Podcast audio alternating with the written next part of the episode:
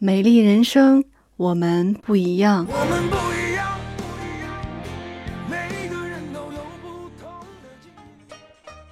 今天跟大家分享的内容是怎样用化妆水和眼霜才能发挥护肤品最大功效的秘诀。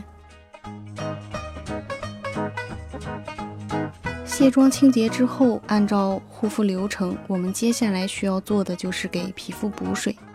我们都知道，如果皮肤缺水，不但上妆之后容易脱妆，皮肤还容易出现干燥、粗糙、皱纹，并且还会失去原有的弹性和光泽度。相反的，如果皮肤含有充分的水分，不仅柔软细腻、富有光泽，整个人看上去也会非常年轻。涂抹化妆水最好能够使用化妆棉，因为化妆棉上的纤维。能够清除面部老化角质以及残留物质，让皮肤得到第二次清洁，也能够加强后续保养品的吸收效果。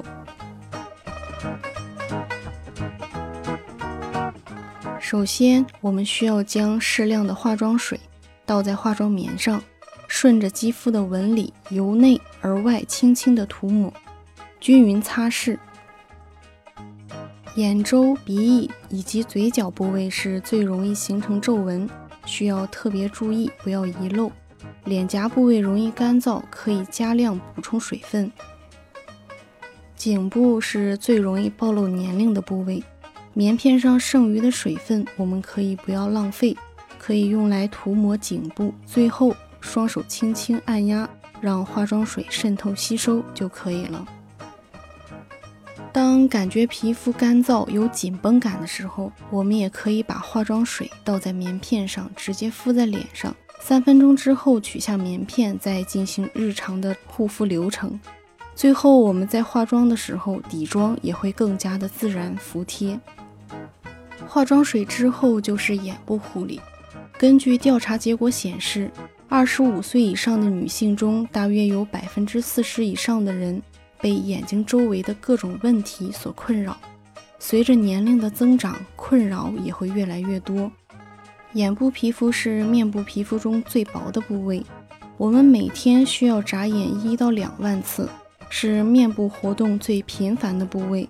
另外，我们眼睛周围皮脂腺的分布也少，滋润度不够，容易缺水、干燥，出现皱纹。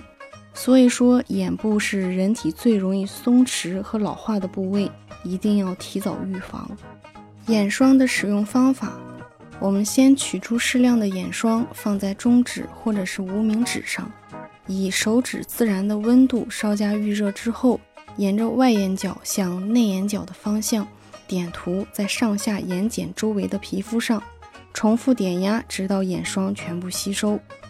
为了进一步促进产品吸收，最后我们需要把手搓热，轻轻放在眼睛上，重复做三次左右，眼霜就涂好了。今天的内容就分享到这儿，我是妍妍。如果你喜欢我的节目，可以关注订阅，能够及时收听更多最新内容。